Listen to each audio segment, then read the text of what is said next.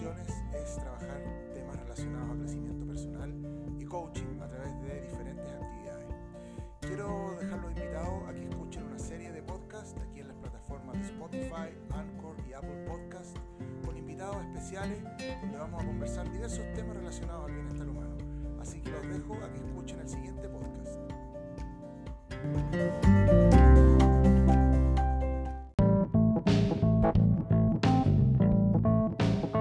Hola amigas y amigos auditores de Bienestar en Acción, aquí por las plataformas de Spotify, de Anchor y de Apple Podcast. Estamos transmitiendo este capítulo especial eh, y nos acompaña en esta oportunidad eh, una psicóloga eh, que a mi parecer es una persona que está muy conectada con el sentir.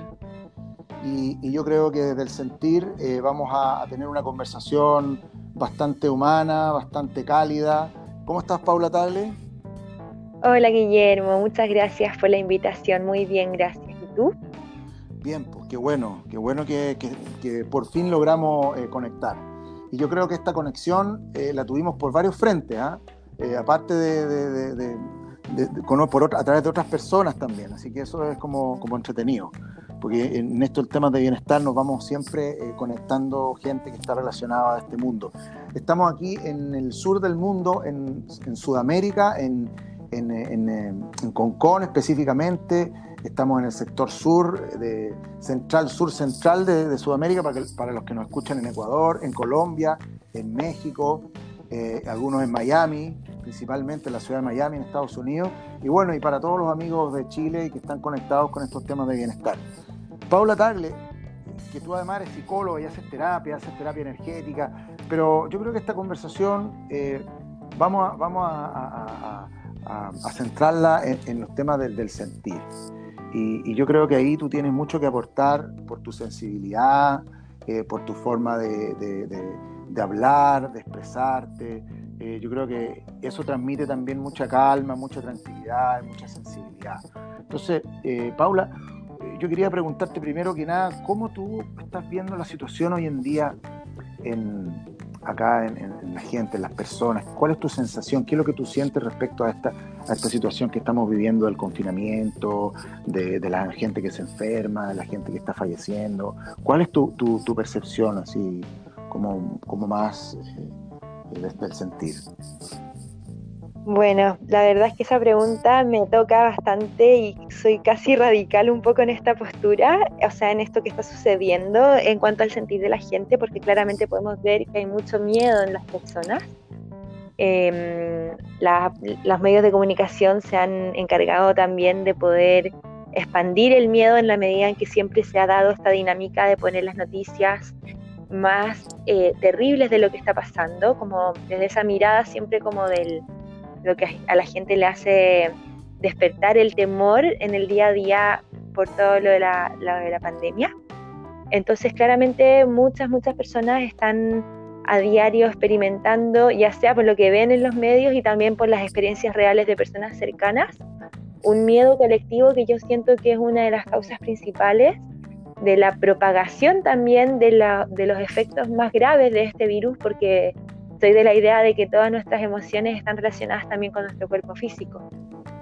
Entonces, soy, desde mi forma de ver la, la, eh, la, salud y la enfermedad, comprendiendo la mirada también emocional y desde la perspectiva de la física cuántica, incluso en que se considera que todas las realidades físicas vienen del plano energético, algo que se manifiesta. Eh, mi impresión es que es tanto el temor que la gente ha tenido desde que comenzó toda esta pandemia, que eso genera una baja en las defensas de las personas y hace que se contagien con más facilidad y que incluso cuando ya eh, tienen el virus, que esto les afecte eh, más de lo que les afectaría en el caso de que no tuvieran ese miedo de por medio.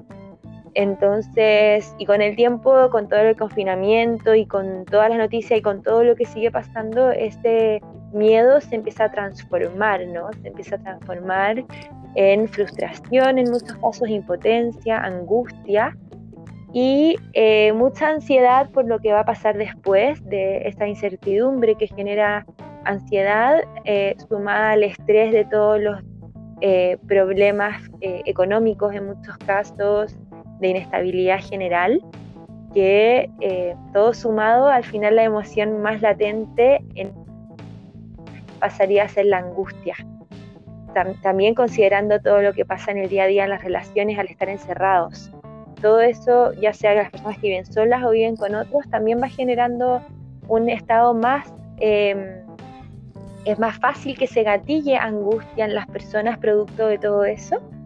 Entonces, siento que son muchas las emociones que se van combinando, pero la angustia es algo que, me parece muy, muy importante, al menos hoy, y considerando también los altos índices de crisis de angustia que ocurren en, en las personas, sobre todo acá en Chile, que son índices bastante elevados. Oye, Paula, me llamó la atención algo que tú comentaste recién. Tú dijiste algo que me, como que me, me, dejó como un poco eh, inquieto y me, parece muy interesante. Eh, tú planteaste de que eh, las emociones de repente como que te dejan vulnerable a que te puedas contagiar más fácilmente. y mira, desde el punto de vista energético, tú decías que, que, la gente cuando está con mucho temor su campo energético a lo mejor están más permeables, o sea, es más fácil entrar y, que el virus les entre. Eh, cuéntanos un poco eso, eso me, llamó la atención y me parece como interesante. Súper, gracias por la pregunta. Mira, más allá de que el campo energético quede más permeable, mi forma de verlo es que cuando uno está vibrando en el miedo, lo que pasa es que baja la vibración de uno. Uno está en, en un estado más denso y esto genera una atracción eh, bueno, un principio físico que uno, todo, vibra en, la vida, en la música, todo, todo tiene una vibración. Entonces, si es que yo vibro a una frecuencia muy baja, atraigo entidades, por así decir, eh, y los virus son entidades, obviamente son seres microscópicos, que tienen también una frecuencia similar. Entonces, desde esta perspectiva es que yo me atrevería a decir esa afirmación y es algo que también he estado leyendo y, y que podría respaldarse eventualmente desde la física cuántica en cuanto a las frecuencias, a la vibración, así como por ejemplo si uno tiene, no sé, dos guitarras, por ejemplo, y uno toca una cuerda y la otra vibra, la que está en la frecuencia similar al mismo tiempo, ese es el principio desde el cual yo hablo de que uno atrae eh, ciertas circunstancias cuando uno está vibrando en una frecuencia eh, densa, ¿no? Desde la, desde la angustia, el estrés, la ansiedad. Claro, claro, totalmente, totalmente. Y, eso es lo que comúnmente, para que nuestras auditoras y nuestros auditores entiendan un poco, es lo que popularmente se dice, oye, como que yo no tengo mucha química aquí, con, por ejemplo, en las relaciones, en las relaciones humanas, de repente, como que no hice mucha química con esta persona. Y yo creo que a lo mejor eso tiene que ver al, principio que tú estás hablando, al, principio de que no estás vibrando en la misma, en la misma frecuencia, ¿no? Entonces quizás eh, todas estas eh, eh, emociones que que, las personas le, están, le están, están fluyendo, digamos, en, esta situación en la que estamos viviendo, permiten que, que, no, que no logremos eh, eh, desarrollar una inmunidad o, estemos más abiertos a que, a que nos podamos enfermar más rápidamente, digamos. Entonces, yo creo que es interesante eso, ¿ah? y, sobre todo personas que están como tú, más sentadas en el sentir, eh, quizás lo pueden ver de una manera mucho más clara porque a lo mejor no todos los auditores, todas las auditoras a lo mejor tienen esa sensibilidad que puede tener, que puedes tener tú, o que puede tener una persona que está más conectada con, estos temas que a lo mejor no tienen que ver con la lógica eh, racional, eh, cartesiana, por decirlo así, sino que es una y lo que hemos conversado con muchas personas es que hoy en día ya no hay, no hay que contar tanto con la lógica, sino que también con la parte eh, espiritual. O sea, hay veces que la lógica no puede explicar cosas que el espíritu sí, la, vida espiritual sí la puede explicar. Y yo creo que ahí la gente, eh, yo creo que ahí está en, en, crisis nuestra sociedad cuando, cuando todo lo atribuimos a que algo tiene que ser muy lógico. ¿Qué opinas tú de eso? Eh, sí, estoy de acuerdo con lo que tú dices. Y de todas maneras, siento que hoy en día también son tantos los adelantos científicos, es tanto la integración que está viendo igual desde lo espiritual y lo científico, no necesariamente el lógico propio pero sí es de ese método, que cada día más estas, em, e, estas creencias, que al final no es que sean creencias, sino que son evidencias eh, físicas, eh, gracias al, al, resurgimiento, al boom que ha tenido la física cuántica, eh, hay cosas que sí, y, alineadas también con la neurociencia, hay cosas que sí van a estar cada vez más medibles. Por ejemplo, incluso el aura de las personas, ahora hay instrumentos que permiten medir, por ejemplo, eh, el tamaño del aura, el color del aura. Entonces, todo eso habla de que, claro, quizás para muchas personas antes era más difícil creer en todo esto, porque no hacía sentido a la mente al no poder verlo, pero como ahora está todo siendo cada vez más visible y más demostrable científicamente, hace que sea, como te digo, eh, más em, creíble, ¿no? Algo que cada vez las personas van a poder em, entender también lógicamente. Pero obviamente lo importante, ahí como, y como digo, lo importante más allá de la lógica, igual rescatando lo que tú decías, es la experiencia, cuando uno logra eh, vivir situaciones en las que eso se hace evidente, ¿no? Sí, fíjate que además este, tema de la espiritualidad a veces se ha puesto hasta como de moda eh, y, hay muchas, hay hasta corrientes que se han puesto un poco de moda con este tema de la espiritualidad, que yo soy espiritual y que qué sé yo, y, al final eh, esto tiene que, a lo mejor traducirse en, cómo uno siente las cosas y yo creo que ahí, Paula, en tu experiencia como terapeuta, ¿Cómo tú estás viendo a la gente ahora con, esta angustia? ¿Tú crees que realmente la gente está sintiendo o, está más que nada repitiendo un patrón eh, que ve en los medios, en la televisión, se contagia con la gente? ¿Es, realmente genuino eso o, es aprendido? Eh, eh, estas emociones que estamos viendo, que a pesar, de todo están como muy de moda, que la gente tiene miedo y que el miedo y que todo eso. ¿Tú crees que, la, gente en tus casos, que tú has ido, tú haces terapia regularmente y te, han tocado muchos casos, ¿tú crees que la gente realmente lo siente? Em, a ver, quiero haber entendido bien la pregunta. Mira, en cuanto a las emociones mismas, claramente sí las personas lo sienten, sienten el miedo, sienten todo esto. Eh, es algo, es una reacción automática igual muchas veces aprendida por, por programas inconscientes que están heredados, que todos tenemos estas programaciones desde la infancia que nos llevan a reaccionar de determinada manera cuando pasan ciertas situaciones, en lugar de cuestionar cierta información y ver más allá de eso. Entonces, claro, exacto, ahí va, ahí va, claro. Entonces, a partir de todos los programas que todos tenemos a nivel subconsciente, eso hace que muchas veces experimentemos más miedo del necesario frente a ciertas situaciones eh, difíciles, lo que no significa que el miedo sea malo en todo caso, porque muchas veces el miedo es súper adaptativo y funcional para situaciones puntuales. Pero sí, a nivel colectivo está pasando en muchas personas que sí se han quedado atrapadas en el miedo por la información también que ahora se han permitido acceder eh, a diferencia de otras personas que están accediendo a otras fuentes de información en las cuales están viendo otras salidas, por ejemplo, a lo que está pasando, otras posibilidades para poder em, prevenir, por ejemplo, contagio más allá de las conocidas, eh, posibilidades también de, de superar los desafíos a nivel laboral, económico, cuando miran fuera de la caja, ahí también eso puede generar inmediatamente que baje la intensidad del miedo y la intensidad de la angustia. También eso tiene que ver con las creencias que las personas logran adquirir ahora en la medida en que se van reprogramando, que es uno de los trabajos que yo en lo personal hago bastante con las personas, reprogramar las Oye, cuéntanos eso, cuéntanos eso. Ya, pues justo te iba a explicar. Entonces, em, por ejemplo, la forma como yo trabajo con las personas para poder salirse de este estado de angustia constante y de miedo y de ansiedad en el día a día, lo que hacemos es, en primer lugar, reprogramar las creencias inconscientes que tienen sobre las situaciones mismas y em, sobre sí mismas, porque muchas veces el miedo también viene de la percepción inconsciente de no ser capaz de lidiar con ciertas situaciones y de creer que ahí se termina el mundo, que sería demasiado terrible que pase cierta cosa u otra cosa a nivel subconsciente.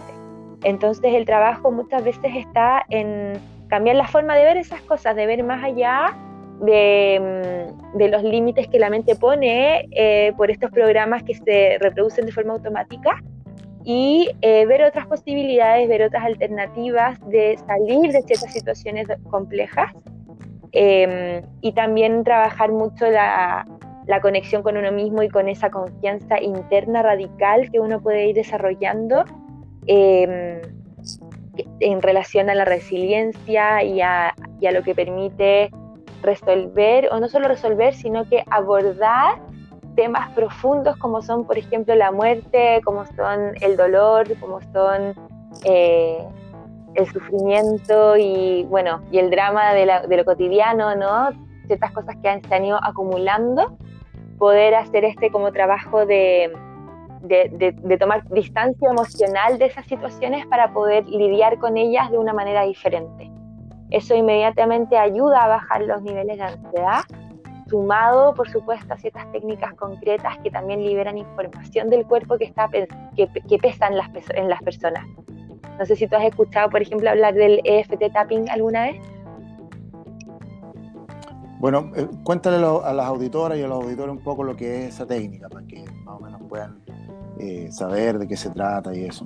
Sería interesante. Sí, creo que esa técnica, bueno, la comento desde ya porque es una de las que yo por lo menos más resultados veo generalmente en el momento de forma instantánea y que todas las personas la pueden aprender desde sus casas. Eh, es, una, bueno, es un método que obviamente es terapéutico, tiene todo un trabajo de fondo, pero aún así cuando las personas la hacen eh, para una situación puntual en el presente, activando ciertos puntos en hemisferios que están conectados en el cuerpo y que tiene que ver también con los circuitos energéticos basados en la acupuntura china, o sea, en, la lógica de los meridianos de, de, los chinos, lo que hacen es liberar excesos de información que están generando bloqueos energéticos y emocionales. Entonces, al hacer esa técnica, las personas inmediatamente a los 5 minutos o, o mientras le están haciendo van sintiendo cómo se alivian síntomas físicos y emociones, especialmente la angustia o el miedo. Son emociones que uno las siente al pensar en alguna situación puntual y que luego de esta técnica inmediatamente empiezan a sentir menos intensidad de la emoción. Y por lo tanto, como te digo, menos incluso molestias físicas o incomodidades físicas relacionadas también con esa situación. Esta es una de las... Mira qué interesante. Sí, es una de las técnicas que yo siempre recomiendo y que de hecho ahora en este tiempo he estado también dándola a conocer un poco más incluso en mi página web. O sea, bueno, todavía no en la página web porque tengo que subir un video, pero sí en Instagram, en algunos encuentros que he hecho mm, en vivo y todo lo demás. Eh, me encanta poder dar esa técnica a conocer y igual obviamente eh, hay videos en YouTube de distintos especialistas que lo hacen para distintos temas muy puntuales cuando la gente quiere simplemente probar la técnica como para ver cómo se siente. Así que... Qué interesante. Oye, Paula, mira, vamos a hacer una, un receso con una pausa, porque vienen unos pequeños comerciales y unos anuncios. ¿Ya? Y continuamos y nos gustaría que habláramos un poquito ya más del tema de la angustia, cómo poderlo trabajar, qué, qué pasa, qué le pasa a la gente en la mente cuando tiene angustia. Después de esta pausa, eh, regresamos con Paula Tagle, terapeuta, y vamos a hablar de este tema específico de las emociones y estamos hablando de la angustia específicamente. Así que ya regresamos después de estos anuncios, Paula. Súper, nos vemos.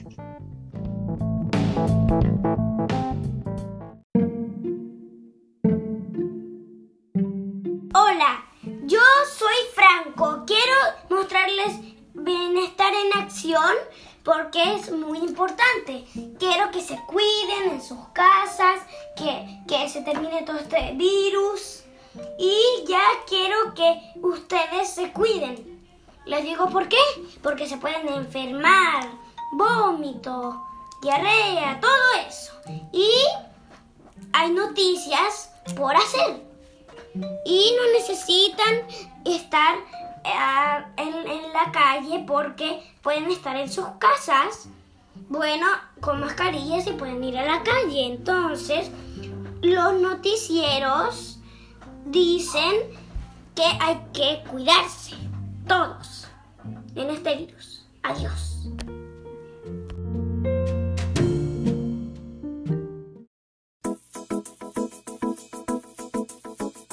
El aquí y el ahora. Dicen que vivir el ahora es una búsqueda para algo más grande, un estado de plenitud consigo mismo, un despertar del sueño que nos tiene cubiertos con la nebulosa de la mente. Es desprenderse de todos los pensamientos y vibrar con cada cosa que vemos y sentimos. Es no dejarse llevar por lo incierto del futuro que nos provoca ansiedad, ni por el pasado que nos llena de nostalgia y muchas veces de tristeza.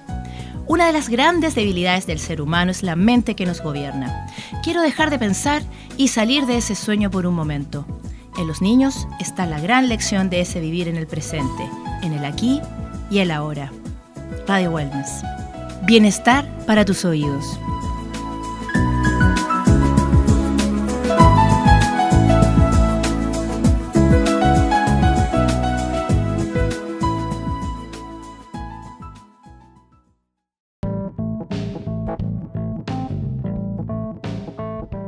Ya estamos de regreso luego de, estos anuncios importantes a considerar en estos tiempos que estamos viviendo. Estamos con la terapeuta psicóloga Paula Tagle. Estamos hablando un poco de su mirada y de su sensibilidad respecto a, a los temas de las emociones humanas y, y específicamente en el bloque anterior nos estaba contando un poco Paula su, su visión respecto a, a cómo nosotros podemos eh, estar preparados o, lo que está pasando con las personas hoy en día eh, en esta situación.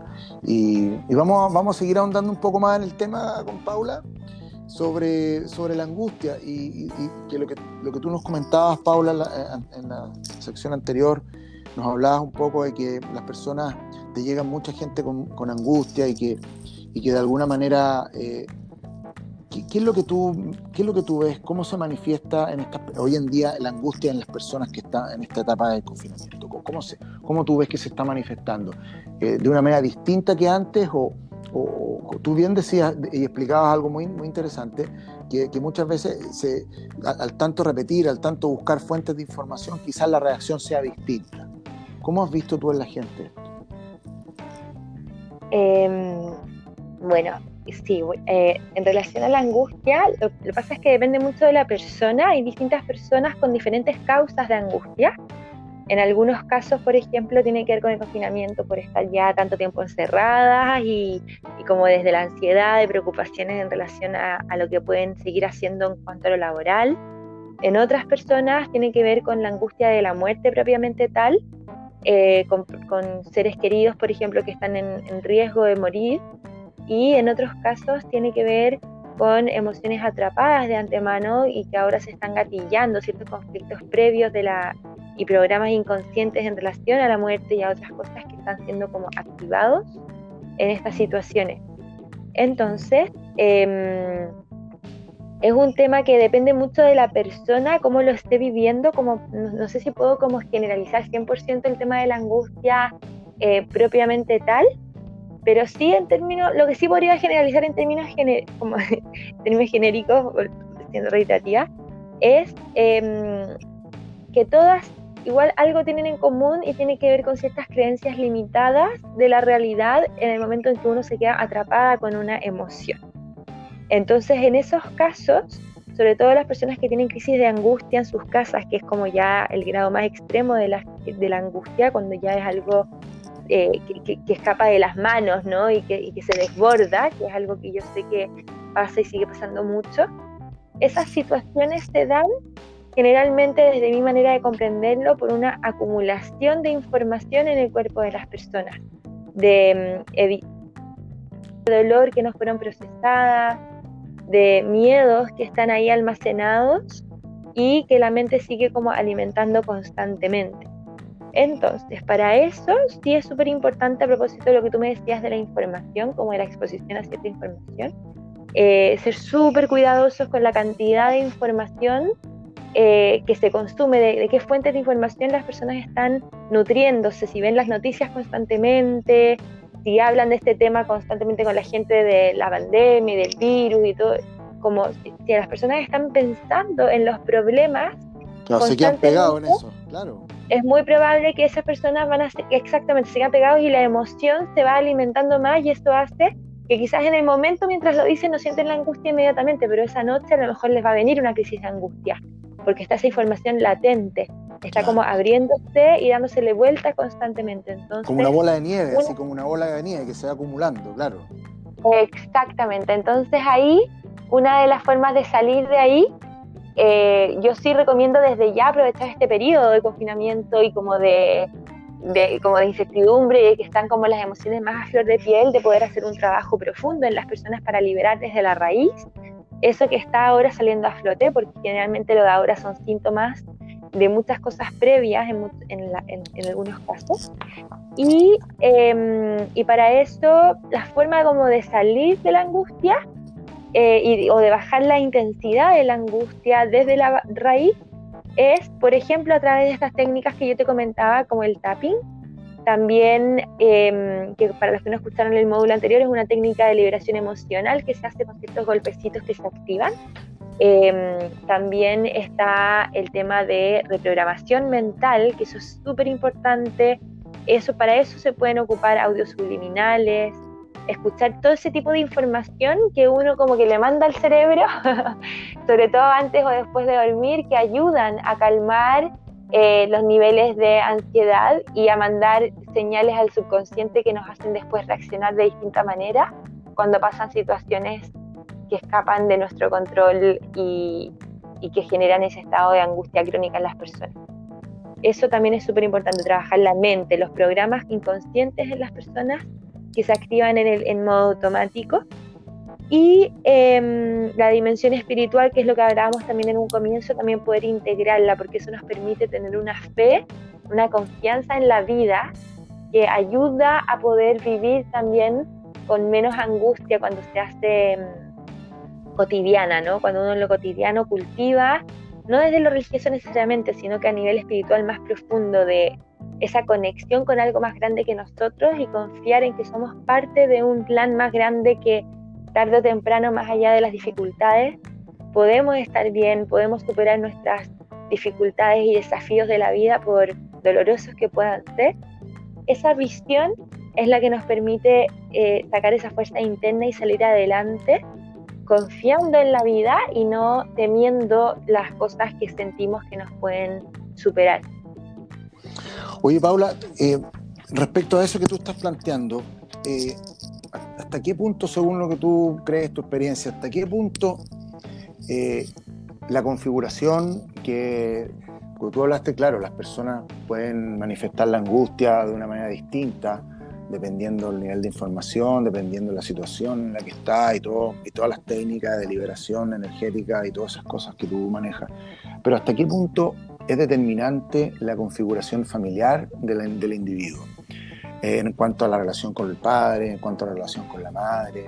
Eh, se ha dicho mucho que los científicos, los expertos, que desde Freud hasta, no sé, hasta Hellinger, con las constelaciones familiares, eh, que la relación con el padre, la relación con la madre, dependiendo del sexo, es determinante para poder enfrentar ciertas emociones humanas y sobre todo eh, reaccionar de, distintas maneras, precisamente por esas programaciones inconscientes que tú hablas, que todos llevamos, pero que tienen una carga familiar.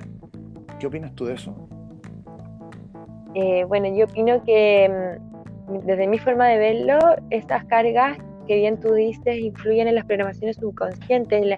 Es muy importante el vínculo con los padres, obviamente, o con la figura paterna o materna en el momento de la crianza y todo lo demás en la infancia pero mi forma de verlo es que eso no es 100% determinante para el futuro de la persona, sino que las personas podemos resignificar nuestras experiencias y desde ahí poder generar nuevos programas, nuevos límites, nuevas formas de ver la vida que no necesariamente sean las que heredamos de eh, nuestros padres.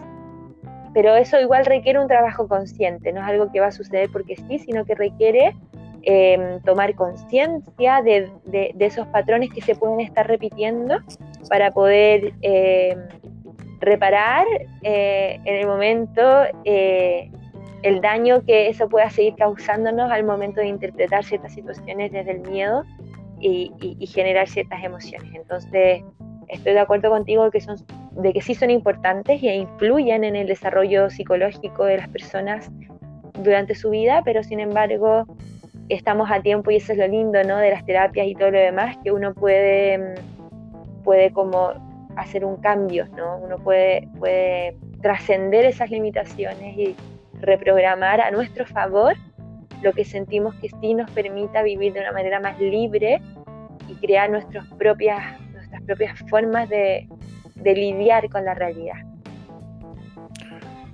Sí, oye Paula, entonces, eh, por ejemplo, pasa este, este tema de, la angustia específicamente, y tú dijiste algo que me llamó la atención respecto a la angustia, eh, que hay personas, por ejemplo, que toman la angustia como, como el resultado de una acumulación de pensamiento y una sobrecarga de pensamiento, eh, que en el momento se van a acostar y ahí empieza la angustia. Eh, eso eso eh, tiene que ver en el cuerpo físico, se manifiesta con qué, con un dolor en el pecho, como para que la gente un poco pueda entender, porque hay personas, de partida, nosotros vivimos en sociedades donde no nos enseñaron a identificarnos con nuestras emociones. Ah, de hecho, vivimos en una sociedad donde los hombres no lloran, ¿te fijáis? Vivimos en una sociedad donde las emociones son reprimidas. Entonces, no logramos eh, conectar eso. Entonces, ¿de qué manera las personas que nos escuchan, hombres, mujeres que nos escuchan, eh, de, de, qué manera se manifiesta en el cuerpo físico la angustia, por ejemplo? Eh, porque tú dices, ya, me voy a acostar, se va a acostar esta persona después de haber hablado del, de, todo esto del coronavirus, que, criticando además, además que el chileno es bueno para criticar y el latinoamericano igual, critican su sistema, critican a los políticos que están haciendo mal las cosas, después llegan a la casa, a la, noche se acuestan, se quedan dormidos y empieza una cuestión. ¿Cuál es un poco esa, ese, eh, cómo se conecta con el cuerpo físico eso? Bueno, generalmente la angustia se asocia principalmente a una presión en el pecho, se siente como apretado el pecho pero en algunas personas se siente más como en la boca del estómago, algo como estrecho, y en otros casos se puede sentir en la zona de la garganta también, como en el, chakra de la comunicación. eh, algún chakra. Exacto. Está conectado con algunos chakras, claro. Claro, sí, de hecho uno es en el corazón, el otro en la boca del estómago, que sería el tercero, y el otro en la, en la garganta. Desde mi forma de interpretar esas diferencias es que va a depender en el fondo precisamente cuál de los chakras es el que se ha bloqueado, que genera esta sensación como de estrechez y como de ahogo, ¿no? Esa es como la experiencia, es como oh, me siento ahogado y... Eh, estrechez de corazón, como la canción de los prisioneros, como la canción de Jorge González. Claro. Corazón. y em, entonces depende mucho de esto. Eh, va a depender al final si, si, el, si, el, tema de fondo tiene que ver con una impotencia, por ejemplo, al actuar, que lo que se, se, se, sentiría más en, el, en la boca, el estómago, o si tiene que ver más con el sentir, con un dolor profundo, de una pérdida de alguien, por ejemplo, o el miedo a perder a alguien, es probable que se sienta más en la zona del corazón. Y si tiene que ver con cosas que no han sido expresadas, emociones que no alcancé a comunicar, cosas que no me permití liberar de como verbalmente, es probable que también quede ahí en la zona de la garganta. Ahora, el problema de esto es que muchas personas ni siquiera lo sienten porque como están tan dopados con la televisión, con las redes sociales y con todo lo demás, no tienen ese espacio de estar realmente consigo mismas, ni siquiera en las con la, con la nebulosa de la mente. con la nebulosa de la mente. Exacto, y del exceso de información también que nos lleva a evadir muchas emociones. Entonces mm. pasa también que las personas al no conectar con sus emociones, no se dan cuenta de todo lo que están sintiendo realmente. Y eso también puede afectar a largo plazo a que después se generen estas crisis de angustia que también en los casos más extremos ya pasan a ser crisis de pánico. Y es esta sensación de, de, sentir que van a que se pueden morir, ¿no?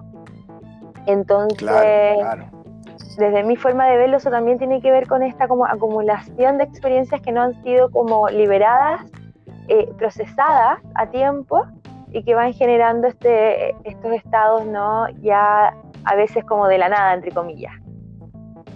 Oye, ¿y qué le podríamos recomendar a la gente para que libere eso, eso eh, la angustia?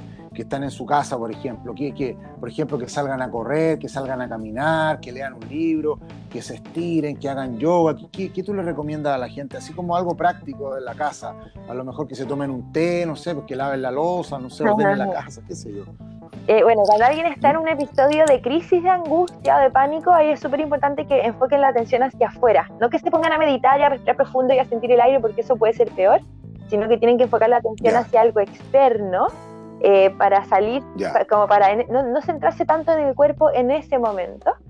Pero como prevención para el día a día, yo mi recomendación siempre es que las personas tengan hábitos saludables, que yo sé que cuesta en algunos casos hacerlo, Em, pero que tengan que ver también sobre todo con lo que a cada persona le gusta, porque cada persona innatamente sabe lo que le hace bien y, se siente atraída hacia ciertas cosas, ya sea tocar un instrumento, ya sea hacer yoga, bailar, cantar, saltar, hacer lo que quieran, pero no, no se dan el espacio para poder hacerlo, el tiempo sobre todo. Entonces la invitación es a esto y sobre todo también tratar de tener un espacio para sí misma en la medida de lo posible yo sé que, bueno, depende de ahí también las personas que comparten dormitorio con otra persona o no, eh, pero en la medida de lo posible, si no es adentro de la casa, por último, un día que salió el sol, salir aunque sea unos 20 minutitos y avisar, poner un límite sano en la que puedan como avisarle a los demás que va a ser su tiempo para ellas mismas, para poder darse este tiempo de conexión consigo misma, eh, haciendo lo que les permita liberar sus emociones de la manera que cada una lo, lo sienta. Ahí yo soy bastante libre. ¿Y qué hace Paula Tagle? ¿Qué hago yo? hago muchas cosas. Por ejemplo, yo todos los días tengo por lo menos dos horas sagradas en la mañana en las cuales hago un poco de ejercicio de unos, un par de saludos al sol, medito 15 minutos. Ahora último he estado saliendo a caminar a pata pelada por afuera de mi casa. Justo vivo en un lugar donde hay tierra, entonces voy, abrazo un árbol. Eso también es una práctica que estoy integrando en este tiempo para conectar con la energía de la naturaleza. Eh, en las noches de repente también me gusta poner música y bailar un rato, con eso también como que me libero bastante. Eh, escribo también en las mañanas en ese espacio de casi dos horas, bueno, también tengo un, un, tiempo de escritura, de lectura, de ordenar, limpiar, todas esas cosas, las trato de hacer como con un sentido terapéutico, con un sentido de, de estar conmigo y de cultivar mi, como mi, mi paz interna, por decirlo de alguna manera. ¿Y qué pasa con esas mamás que tienen hijos dentro de la casa, que tienen que hacer las tareas con los niños y que además tienen que trabajar? ¿Qué le podríamos decir a esas madres que tienen dos, tres hijos, que tienen que estar cuidando dentro de la casa? Bueno, en estos casos yo sé que es bastante más difícil, por supuesto, que en el caso mío, pero en esos casos lo que yo recomiendo y que me ha tocado, de hecho, algunas pacientes eh, con esa situación. Me imagino que te ha tocado mucho. Sí. Eh, ahí darse el espacio, por ejemplo, cuando ya el hijo se va a acostar Generalmente los niños se acuestan más temprano que las madres, entonces ahí mm. como ver ese espacio como un espacio sagrado para ella, tratar como de aprovecharlo lo mejor posible e intencionar ahí hacer cosas que no pueden hacer cuando está su niño dando vueltas.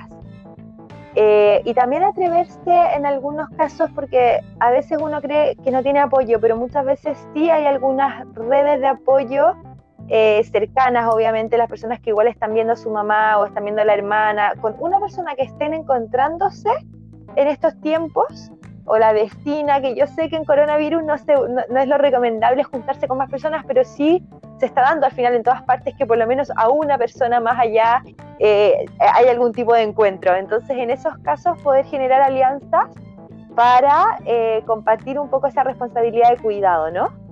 Y también aprovechar ahí los niños cuando están con, con school, con colegio, ¿cómo se dice? Em, online, virtual. también ahí en esos momentos ir aprovechando, como, como tratar de, de, confiar un poco en la independencia de ellos a ratos para poder entre medio, como aunque sean 20 minutitos o 15 o 5 minutos que sea, eh, tomarse ese espacio para respirar profundo, para visualizar también, visualizar una luz, eso es una técnica muy simple que nos envuelve, que es algo que se puede hacer en un puro minuto, ya también ayuda a sentir más protección emocional como, y energética. Eso también es una de las prácticas así súper simples y rápidas que podrían hacer las mamás que están con sus niños. Qué bueno. Paula, ¿dónde te localiza la gente? ¿Cómo te puede contactar? Bueno, en primer lugar en Instagram me pueden seguir, Paula Tagle Armonía es mi cuenta, Paula-Tagle-Armonía. Ahí sale, ahí estoy haciendo como compartiendo algo de información. Y también en mi página web que es paulatagle.com. Paula Tagle. Paula, te agradezco entonces la conversación el día de hoy en este eh, en esta, en esta noche de, casi luna, terminando la luna, estamos en, el mes de junio, en este podcast del día 9 de junio, con Paula Tagle, terapeuta, psicóloga, eh, desde el sentir y, trabajando las emociones. Te agradezco, Paula, la, la calidez eh, de, tu, de tu voz, de tu, de tu prestancia con la gente. Así que yo creo que, amigos y amigas, es momento de despedirnos. Así que eh, los invito a que escuchemos el próximo podcast con novedades y siempre tratando de ayudar y de apoyar a las personas que en este momento se encuentran en alguna situación distinta, eh, un poco más difícil que otra, pero siempre con la esperanza de que, de que algo va bueno vamos a poder sacar de todo esto. Gracias, Paula por acompañarnos el día de hoy. Muchas gracias a ti, nos vemos. Nos vemos, que estés muy bien. ¿eh? Hasta luego, nos vemos en la próxima Hasta luego, chao. chao. te